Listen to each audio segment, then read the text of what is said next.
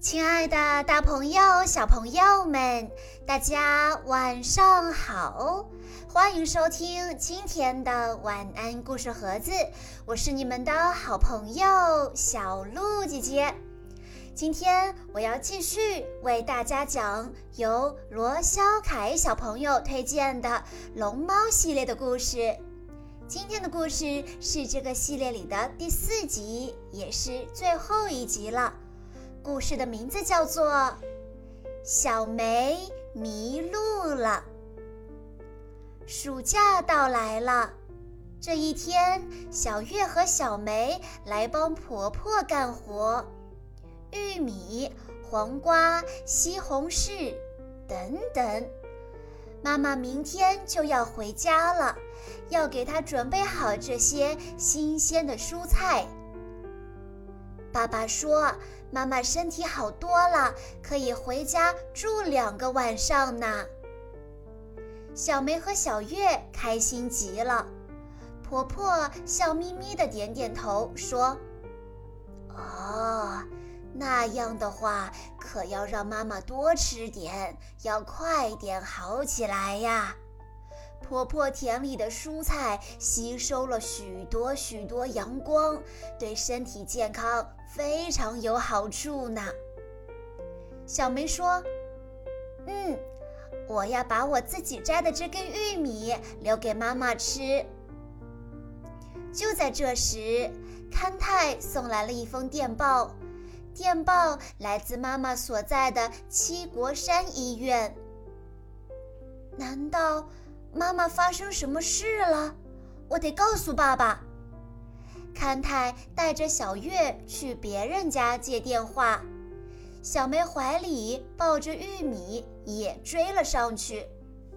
小月给大学打通了电话，爸爸说：“我知道了，爸爸现在就打电话到医院去问，然后马上回你电话。你在那边等一下。”妈妈怎么样了？不会有事吧？小月忐忑不安地等着爸爸的电话。等小梅好不容易追上来时，小月已经和爸爸打完了电话，没精打采地走在路上。爸爸说：“妈妈感冒了，所以只好推迟回家了。”听了小月的话，小梅站住了，大叫起来：“我不要！你不要也没办法。”妈妈要是勉强出院，病得更重了，可怎么办？可是小梅才不要听这些。看小梅这么不懂事，小月不禁生气起来，大声喊道：“那妈妈死掉也没有关系，是不是？笨蛋，小梅是大笨蛋！”小月也不甘示弱地叫了起来：“姐姐才是大笨蛋！”小梅哇哇大哭起来。快到傍晚的时候，婆婆来小月家帮忙。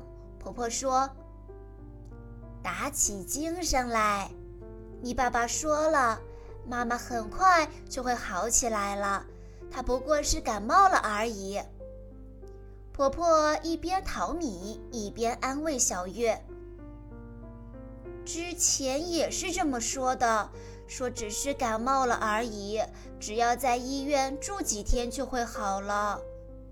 妈妈要是死了，该怎么办呢？泪水溢满了小月的眼睛，眼看就要滚落下来。婆婆说：“你放心，不要乱想，别哭了，别哭了。”可是不管婆婆怎么安慰，小月的眼泪还是止不住，小梅默默地望着这幅情景。片刻之后，小梅紧紧地抱着玉米，仿佛下定了决心似的走出了家门。大家发现小梅不见了的时候，太阳已经偏西了。小月说：“我刚刚和小梅吵了一架。”那家伙也许跑到妈妈住的医院去了，我去找他。婆婆叫着：“勘太，快去告诉大家伙儿，小梅不见了。”小月朝七国山医院跑去。路上，小月朝每一个遇到的人打听，可是大家都没见过小梅。小梅一定是在去医院的途中迷路了。小梅，你在哪儿？都是我不好，我不该说那么过分的话。望着天边的晚霞，小月几乎哭了出来。小月沿着来时的路返回去，迎面正碰上勘太。勘太，你找到小梅了吗？勘太摇摇头说：“我去通往七国山的路上再找找，你先回家去等着。刚才有人在神池发现一只小女孩的凉鞋。啊，还没确定那就是小梅的鞋子。”看他的话音未落，小月已经往回跑去。小月的脚磨破了皮，鲜血渗了出来。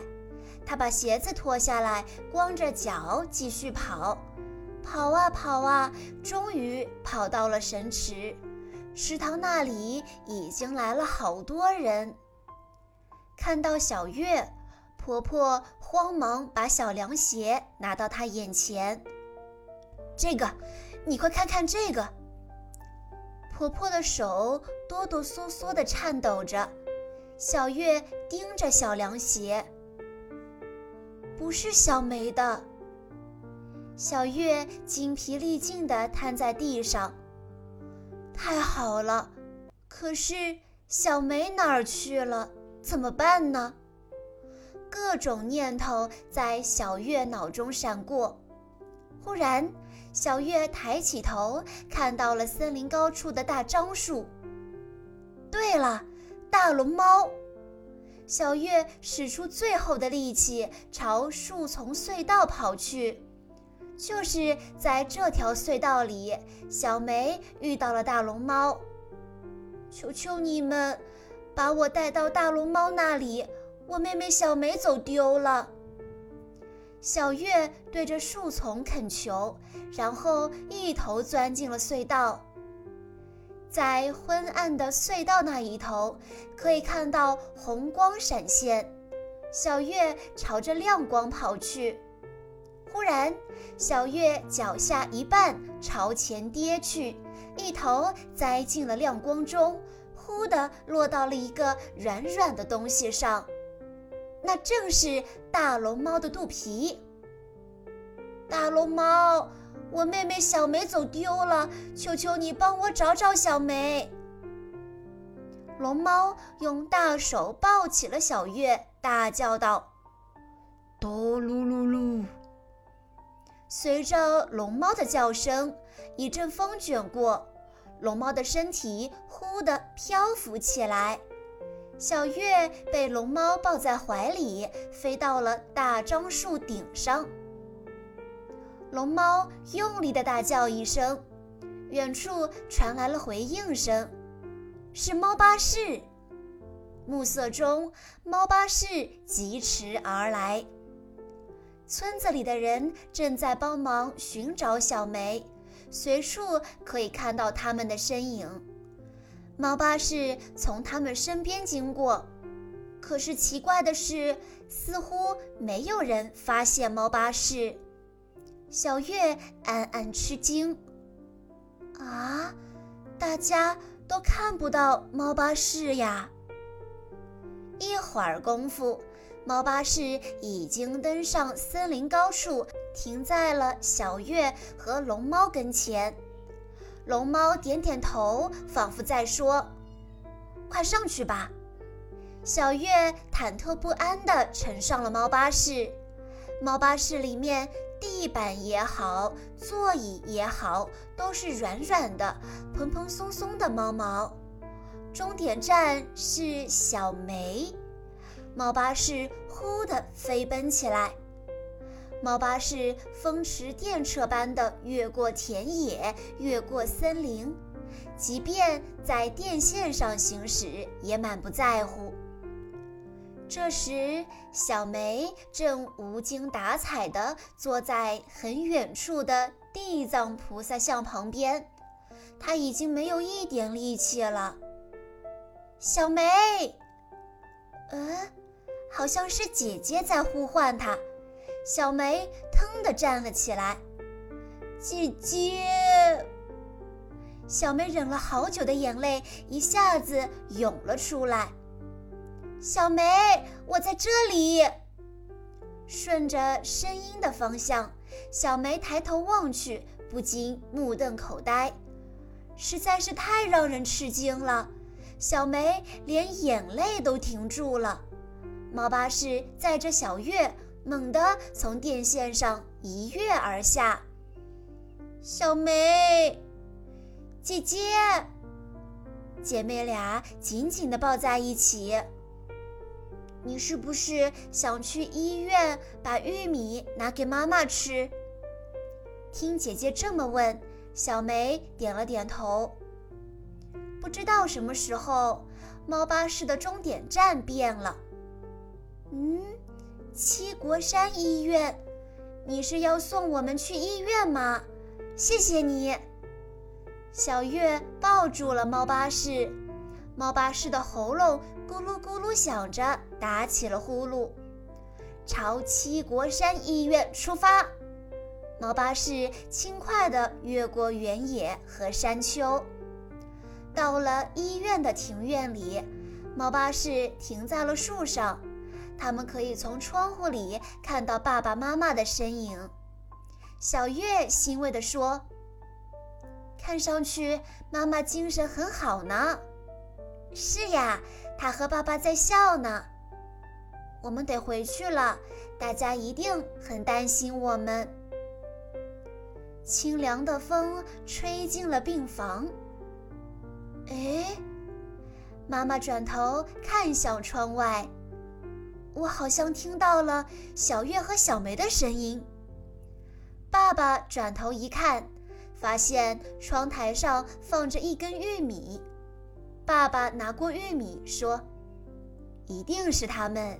你看，原来玉米上写着四个字：送给妈妈。”姐妹俩晃晃悠悠地坐着猫巴士回到了家里。谢谢，再见。猫巴士露齿一笑，像融入了夜空中似的，消失不见了。